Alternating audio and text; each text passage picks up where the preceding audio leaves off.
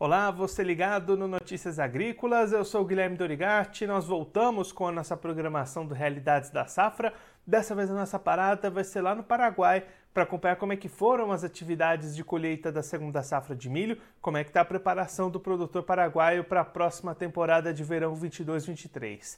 Quem vai conversar com a gente sobre esse assunto é a Esther Stort, ela que é corretora e consultora de agronegócio, diretora sócio da Dasagro, já está aqui conosco por vídeo. Então seja muito bem-vinda, Esther, é sempre um prazer tê-la aqui no Notícias Agrícolas. Oi, bom dia, é um prazer é meu estar aqui com vocês novamente. Esther, da última vez que a gente conversou foi lá no meio de julho e você já destacava né, expectativas muito positivas para essa safra de milho aí no Paraguai, podendo chegar a valores bastante elevados. Agora, com o término dessas atividades de colheita, essas boas perspectivas se confirmaram no final das contas? Sim, a, a, nível de produtividade e produção foi é, dentro das expectativas, né? A gente acabou colhendo aproximadamente 6 milhões de toneladas. Isso representa 91% a mais do que foi o último ano, a safra passada, a safrinha passada, e 70% é, a, acima do que foi a produção dos últimos cinco anos. Então, foi uma excelente safra em termos de produtividade, né? Tivemos alguns é, problemas de qualidade, mas é, em, em, termos de qualidade a gente tem um resumo muito positivo dessa safrinha de milho desse ano. E aí, isso é quando a gente olha para o lado do mercado. O produtor aí no Paraguai conseguiu olhar esse bom momento do campo, da produtividade, com um bom momento para comercializar esse grão? Sim, ótimo. Realmente foi um ano bastante ativo comercialmente, muita liquidez para o milho do Paraguai, né? Uma porque ah, os estoques estavam zerados, né? As indústrias todas esperando, já algumas inclusive já paradas, esperando milho, porque a safra de verão do Paraguai é muito pequena, então ela não consegue complementar essa falta que teve a quebra da safra passada, né? Então, realmente, assim, já em abril você já tinha muita necessidade de milho, março, abril foi, foram períodos é, bem críticos aqui. Então, a baixa, os baixos estoques, né, a necessidade da demanda de repor esses estoques de é, a indústria de etanol também já dando é, com todos esses sinais internacionais aí com a guerra na Rússia, né, aumento do combustível, então tudo isso, essa demanda de etanol, tudo isso foi bastante positivo em termos de preço para o produtor paraguaio que conseguiu capturar é, é, boas margens com relação a preço é, nessa safra. Foi no momento certo, né? Até um pouquinho, é, a gente acredita assim, até uma comercialização um pouco mais antecipada se deu devido a essa, essa alta nos preços aí antes mesmo da safra entrar. E aí, Esther, agora olhando para frente, como é que está a preparação do produtor para a próxima safra, soja que está vindo aí na sequência? É, o, aqui a safra já praticamente já iniciou, a nossa janela de plantio é de, de início de setembro, né? Alguns inclusive arriscaram um pouquinho os dias antes, mas é, realmente a safra é, de é, é, soja, né? O plantio de soja já se deu início nessa semana. Ontem, dia 7 de setembro, foi um dia bastante importante porque realmente praticamente todos os, os é, as regiões assim onde tinha umidade no solo já estavam com, com é, o campo preparado para o plantio, já iniciaram o plantio. Então, a gente acredita que hoje já tenha é, aproximadamente, até ontem, né, que a gente fez o trabalho até a leitura de ontem à noite, 4% da área de soja já está plantada também, safra de verão, né? Das 3 milhões de, de, de é, hectares que a gente está estimando para essa safra. E aí, Esther, esse patamar dos 3 milhões é superior aos anos anteriores? Não, ele é um pouquinho menos do ano passado. O ano passado foram 3 milhões 25 mil hectares, mas acabou colhendo um pouco menos devido à quebra né, de, do, de safra. Algumas áreas onde não produziu nada acabaram é, 3 milhões é, 979 mil hectares só que foram colhidas dessas 3,025 que foram plantadas. Então, é, a gente acredita que essas 3 milhões de, de hectares que vão ser plantadas agora são praticamente as as, as, as mais significadas, né? aqueles lugares onde o produtor está com problema de, de, financiamento, também não conseguiu, é, com os insumos mais elevados, não conseguiu plantar, áreas mais é, castigadas, eles não vão estar plantando devido à falta de fertilizante. Não a falta, né? Na verdade, é devido ao incremento do custo de produção por causa do aumento do fertilizante, combustível, né? Então, essa área é praticamente uma área normal para a safra de verão no Paraguai, tá? E quando a gente olha as expectativas para essa safra, está quanto, qual é a produção que vocês estão esperando para esse ciclo 22-23? Aqui na da Sagro nós estamos apontando a 9 milhões e 800, né? No início agora ainda a gente tem essa, esse fenômeno Laninha aí que é, tem produtor aí antecipando um pouco o plantio justamente devido a, ao medo, né, da última safra de ter cortado as chuvas no final de dezembro, no início de janeiro. Então já tem gente plantando antecipadamente, é, espaçando um pouco, né? A gente acredita que com 50% desse plantio vai se dar ainda dentro de setembro, se as chuvas aí previstas para o final de semana, nas próximas semanas, é, se cumprirem, né? Do jeito que tá, é, é os modelos climáticos estão mostrando. Então, ainda falta umidade um pouco mais para o norte do Paraguai.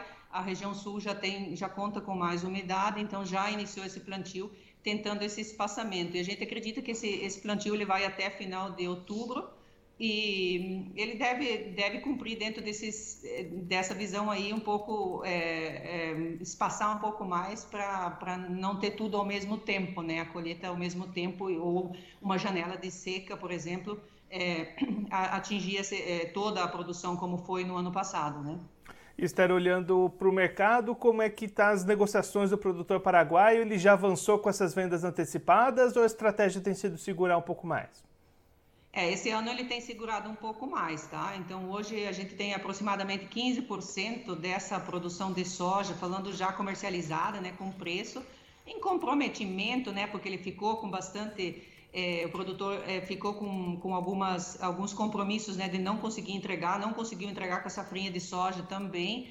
É, então, a gente acredita que deve ter um 28% comprometido, né, com preço 15% da soja futura já está comercializada. E desse 15%, se comparar com anos anteriores, a gente tem é, uma, a média de cinco anos atrás, né, dos últimos cinco anos é 17% é, para essa época do ano mas a gente já chegou a ter mais de 20% comercializado nesse período, nesse mesmo período em anos passados. E olhando para os preços, Esther, é possível ter rentabilidade nessa safra de soja, mesmo diante dos custos altos que você comentou agora há pouco?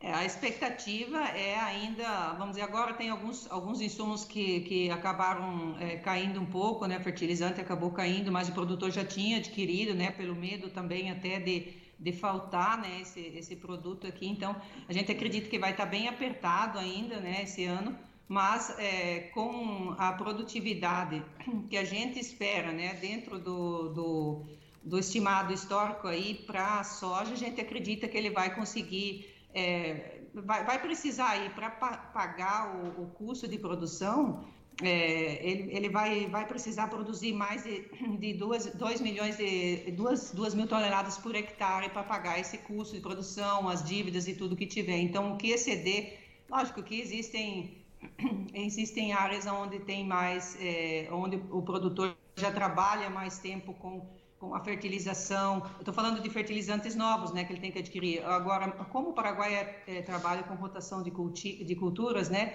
essa rotatividade já há mais de 30 anos o Paraguai faz isso. Então, as terras onde tem essa, rota essa rotação de, de, de, cultivos, né, de inverno e verão, elas têm uma, uma, é, uma menor aplicação de, de, fertilizantes esse ano. Ele está visando dosificar menos. Então, ali a gente acredita que 1.200 a 1.300 quilos vai cobrir o custo de produção. Esther, muito obrigado pela sua participação, por ajudar a gente a entender todo esse cenário para as lavouras aí no Paraguai. Se você quiser deixar mais algum recado ou destacar mais algum ponto para quem está acompanhando a gente, pode ficar à vontade. É, o que eu queria comentar, muito obrigado a vocês, primeiro por participar, eu queria comentar com vocês aí que a gente ainda vai ter bastante milho aí para exportar. Hoje o Brasil está é, tá se cumprindo, vamos dizer, o volume de exportação. O Brasil está levando 68% do milho do Paraguai desta safra, coisa que anos anteriores, vamos dizer, não estava tão elevado. Né? O Brasil costumava ser 60% a 65%, esse ano já está sendo 68% do destino do milho paraguai. Então, ainda tem muito milho aqui para exportar. O milho está sendo padronizado, teve algum problema de de qualidade em algum momento, mas o produtor aqui, as, as estruturas dos silos estão preparadas e até dezembro tem uma boa disponibilidade de milho aí para o mercado brasileiro. E o que precisar de informação, a das Agro sempre está aqui à disposição. Esther, mais uma vez, muito obrigado. A gente deixa aqui o convite para você voltar mais vezes. A gente acompanha agora como é que vai se desenvolver a safra de soja aí no Paraguai. Obrigado até a próxima. Obrigada a vocês.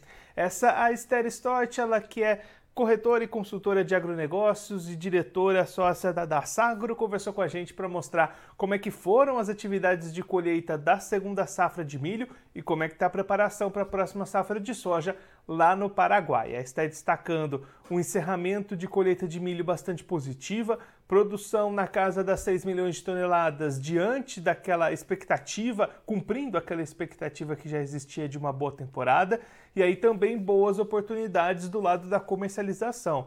A estar destacando que as empresas estavam com estoques bastante é, limitados, algumas até paralisando atividades necessitando desse milho, então houve um escoamento rápido dessa produção. O Brasil também importou bastante milho lá do Paraguai, está destacando que 68% do milho paraguaio teve como destino indústrias brasileiras. Ainda há esse grão para ser exportado por lá até o final de dezembro. Então, condições positivas para o produtor paraguaio nessa safrinha de milho, tanto do lado do campo, da produção, da produtividade, quanto do lado do mercado, da comercialização, dos preços e das margens. Agora, olhando para a safra de soja 22-23, está destacando o início dos trabalhos de plantio da soja lá no país. Já cerca de 4% das áreas paraguaias semeadas até a noite de ontem, noite de 7 de setembro, e aí está trazendo expectativas de produção elevada, produção boa para a safra de soja dentro ali dos níveis de média, histórica com recomposição de clima e aí o produtor também olhando para o mercado, aí sim segurando um pouquinho mais essas vendas, olhando um pouco mais essas opções e fazendo esse balanço de custos de produção com os preços de mercado. Está destacando que diante de uma média de custo de produção, o produtor vai precisar colher mais de 2 mil toneladas por hectare para garantir rentabilidade mas diante das perspectivas iniciais, esse patamar é bastante possível de se obter a rentabilidade da soja para o produtor paraguaio nesse ciclo 22-23. Claro que a gente vai seguir acompanhando o desenvolvimento de toda essa safra lá no país vizinho. Eu vou ficando por aqui, mas você se inscreva no canal do Notícias Agrícolas no YouTube, acompanhe os nossos vídeos, as nossas entrevistas, deixe o seu like, o seu comentário, a sua pergunta, interaja conosco com a nossa programação. Também clica no sininho se você ativa as notificações, fica sabendo de todas as novidades do Notícias Agrícolas. Eu vou ficando por aqui, mas a nossa programação volta daqui a pouquinho. Notícias Agrícolas, 25 anos ao lado do produtor rural. Participe das nossas mídias sociais no Facebook Notícias Agrícolas, no Instagram, arroba Notícias Agrícolas e em nosso Twitter, arroba Noteagri. E para assistir todos os vídeos, se inscreva no YouTube, na Twitch, no Notícias Agrícolas Oficial.